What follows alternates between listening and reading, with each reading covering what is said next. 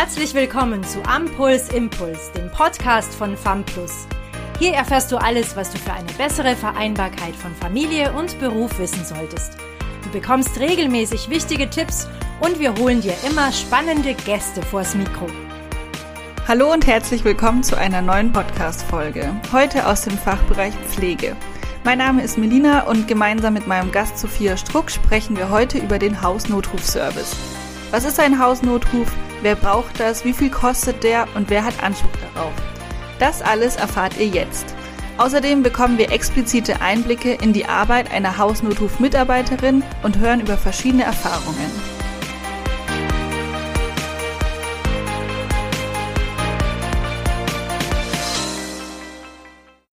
Ich freue mich heute ganz besonders, eine Hausnotruf-Expertin mit an Bord zu haben. Mir gegenüber sitzt Sophia Struck. Schön, dass du da bist. Am besten stellst du dich kurz selber vor. Hi, ich bin Sophia Struck. Ich arbeite ehrenamtlich für den Hausnotruf. Ich bin ausgebildete Sanitäterin und fahre auch ab und zu auf dem Rettungswagen mit. Okay, spannend. Kannst du uns erklären, was denn der Hausnotruf überhaupt ist und wie funktioniert der denn so? Also der Hausnotruf ist ein 24-Stunden-Service, der von Kunden alarmiert wird, wenn sie Hilfe benötigen. Wir Hausnotrufahrer fahren 24-Stunden-Schichten in Bereitschaft in unserem Einsatzgebiet und werden dann von der Zentrale alarmiert, wenn ein Kunde Hilfe benötigt. Die Kunden haben einen Alarmierungsknopf am Handgelenk als Armband oder auch als Heißkette, wo sie immer draufdrücken können. Zudem haben sie ein Hausnotrufgerät in ihrer Wohnung angeschlossen, das das Signal an die Zentrale sendet.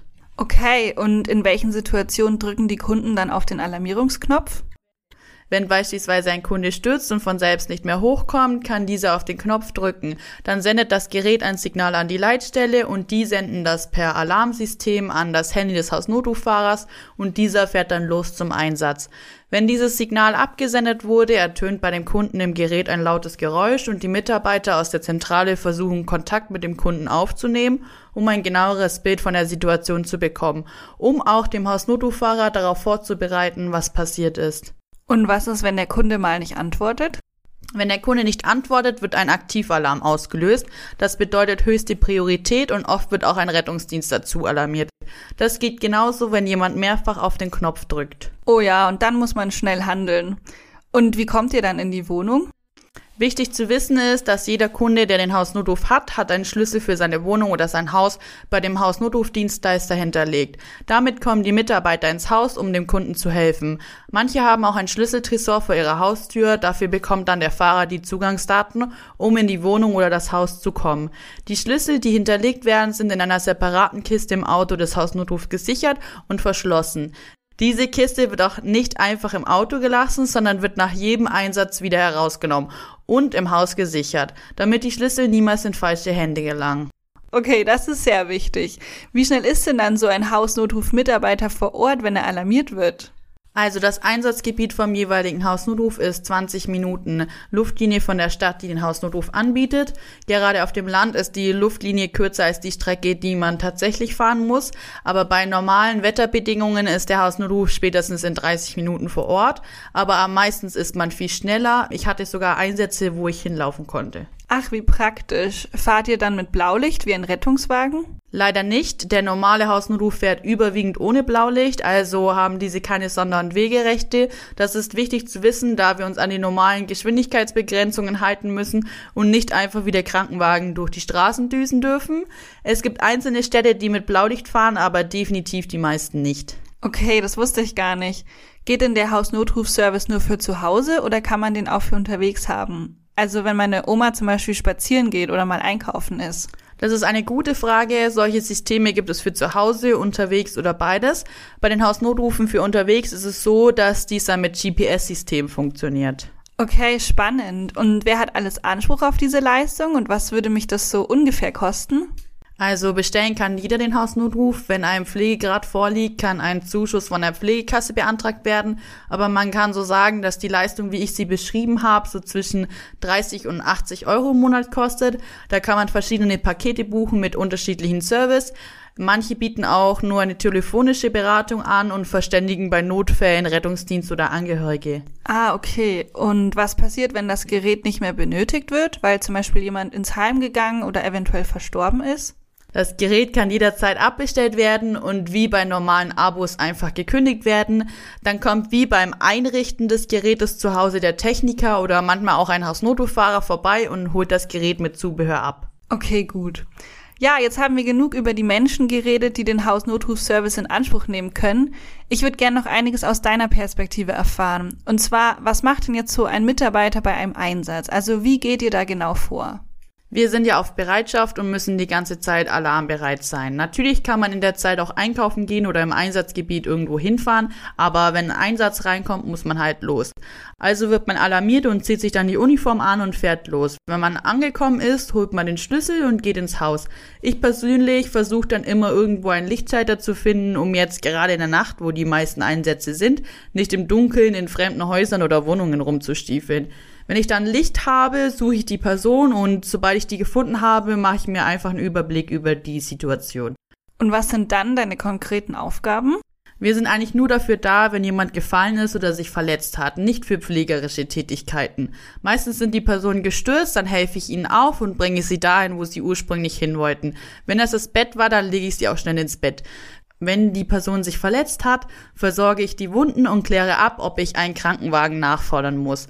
Wenn die Situation wieder stabil ist, melde ich mich bei der Zentrale über das Gerät, welches beim Kunden angeschlossen ist, und gebe eine kurze Darstellung vom Einsatz. Fährst du dann einfach wieder oder wie bekommen die Angehörigen das mit?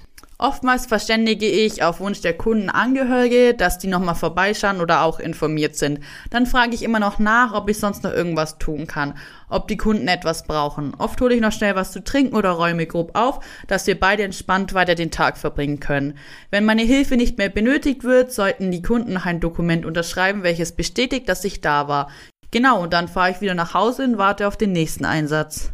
Okay, was macht ihr eigentlich, wenn ihr einem Kunden mal nicht alleine aufhelfen könnt? Manchmal sind Klienten so gestürzt, dass man sie durch eigene Kraft nicht hochbekommt oder sie sind körperlich so eingeschränkt, dass sie selbst nicht mithelfen können. Dafür haben wir auf den Autos spezielle Pumpkissen, die unter den Kunden gelegt werden und die stufenweise aufgepumpt werden können, dass der Kunde gleich aufstehen kann oder nicht mehr so tief liegt. Selten kommt es vor, dass Hilfe nachgefordert werden muss. Dann wird manchmal ein Retter oder ein anderer Hausnotruf geschickt, wenn man das einfach alleine nicht schafft. Dann ist die Person wenigstens nicht allein und man kann die Situation, bis Hilfe kommt, so angenehm wie möglich gestalten. Okay, gut, dann haben wir jetzt mal einen grundlegenden Einblick bekommen, was der Hausnotrufservice alles so macht. Kannst du uns noch ein paar Erfahrungsberichte von deinen Einsätzen erzählen? Puh, ja, da gibt's die kuriosesten Geschichten. Ich hatte schon mal von einem Kunden sieben Alarmierungen an einem Tag oder eine Alarmierung, um den Hund einer Kundin rauszulassen. Ich hatte auch immer wieder Alarmierungen, um Personen ins Bett zu bringen, weil sie da schon öfters gestürzt sind und sie mich aus Vorsorge schon mal alarmiert haben wollten ganz oft Fehlalarme, wo einfach gedrückt wird, es aber nicht bemerkt wird und die Personen dann schlafen und ich in der Nacht bei denen in der Wohnung stehe und sie wecke. Oh je, das ist ärgerlich. Was war denn dein schönster Einsatz? Einer meiner schönsten Erlebnisse war eine Dame, die schon fast 100 Jahre alt war, im zweiten Stock lebte und für Ostern die ganze Familie bekochte. Sie ist dann leider gestürzt und sie hatte sich den Oberschenkel gebrochen. Also musste ich einen Retter nachfordern, der auch ziemlich schnell gekommen ist. Sie ist dann auch mit ins Krankenhaus und wollte, dass ich ihre Töchter informiere. Und klar, bei Töchtern dachte ich an jüngere Frauen, die da halt kommen und dann zu ihrer Mutter ins Krankenhaus fahren werden. Aber dann kamen die drei und waren auch schon so zwischen 70 und 80 und die drei durften alle nicht mehr Auto fahren. Die wollten aber unbedingt ins Krankenhaus, wenn die Mutter auf der Station liegt. Also habe ich angeboten, sie ins Krankenhaus zu fahren. Dadurch hätte ich aber mein eigenes Osteressen total verpasst. Also haben sie mit mir ihr Osteressen gemacht und ich habe sie dann ins Krankenhaus zu ihrer Mutter gefahren und das war echt total nett. Oh, wie schön.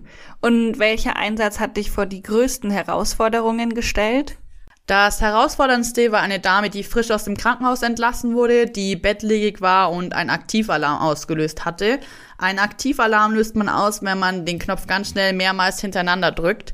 Da wird dann auch automatisch ein Krankenwagen mit alarmiert und das hatte sie gemacht. Es war nachts, war gleich in meiner Nähe angekommen, habe ich den Mitarbeitern vom Rettungsdienst die Tür aufgesperrt. Die Frau lag panisch in ihrem Bett gefesselt, also nicht fixiert, wie das richtlich verordnet werden kann, sondern gefesselt mit Schnüren. Diese Frau wusste sich nicht anders zu helfen, wie mich zu alarmieren. Und da ich natürlich die Fesseln gelöst und der Rettungsdienst hat auch die Polizei nachgefordert, Diese hat dann herausgefunden, dass der Angehörige auf der anderen Seite des Hauses wohnte. Die haben den dann aus dem Schlaf und aus dem Haus geholt und vor die Tatsache gestellt. Er hätte das gemacht, dass sie liegen bleibt und er rückschlafen kann. Das war wirklich unangenehm. Die Frau war eh sehr verwirrt und hatte dazu noch panische Angst. Das blieb mir auch echt lange im Gedächtnis. Zusätzlich wurde ich leider auch schon mal bei einem Einsatz als Einsatzkraft körperlich angegriffen, weil der Angehörige so betrunken war und nicht wollte, dass ich der pflegebedürftigen Person helfe. Ach, wie schrecklich. Da hast du ja echt schon einiges mitgemacht. Sind es aber Aufgaben, die normalerweise von euch durchgeführt werden? Nein, natürlich nicht. Ich habe auch Kollegen, die gerade bei pflegerischen Tätigkeiten den Pflegedienst oder Angehörige informieren und dann wieder fahren, weil das eigentlich nicht unsere Aufgaben sind. Aber ich denke mir immer, ich bin ja jetzt schon da. Und klar ist es manchmal ärgerlich, in der Nacht geweckt zu werden, um jemanden auf die Toilette zu begleiten oder weil es ein Fehlalarm ist. Aber ich mache das einfach schnell. Wenn das bei mir aber ausgenutzt wird, hatte ich auch schon des Öfteren, dann ziehe ich da schon eine Grenze. Oh Mann, das Ganze klingt echt körperlich und auch emotional anstrengend. Jetzt stellt sich für mich natürlich die Frage, wieso machst du den Job überhaupt? Also was motiviert dich daran? Ja, mich motiviert, dass ich wirklich gebraucht werde, dass ich so tolle Menschen kennenlerne und auch oft so schöne Geschichten oder auch viele märchenhafte Liebesgeschichten erzählt bekomme. Mir sind gerade ältere Menschen einfach wichtig. Ich denke mir immer, wenn ich mal alt bin, will ich auch, dass jemand den Job so selbstverständlich macht, wie ich das tue. Das ist doch mal ein schönes Schlusswort. Was für ein spannendes Thema und toll, was für einen genauen Einblick du uns geschaffen hast. Also Sophia, vielen Dank für deinen Besuch, die ausführlichen Informationen und die persönlichen Eindrücke. Danke, dass ich hier sein durfte. Ich hoffe, dass ich damit ein bisschen mehr Klarheit über den Hausnotruf schaffen konnte. Schön, dass du zugehört hast und bis zum nächsten Mal, wenn es wieder heißt Ampuls Impuls, der Podcast von FAMPLUS. Danke, dass du bei diesem Podcast dabei warst. Wenn du weiter am Puls bleiben möchtest, schau auch gerne mal auf unserer Homepage vorbei www.famplus.de. Wir freuen uns, dich in der nächsten Folge wieder begrüßen zu dürfen. Bis dahin wünschen wir dir alles Gute.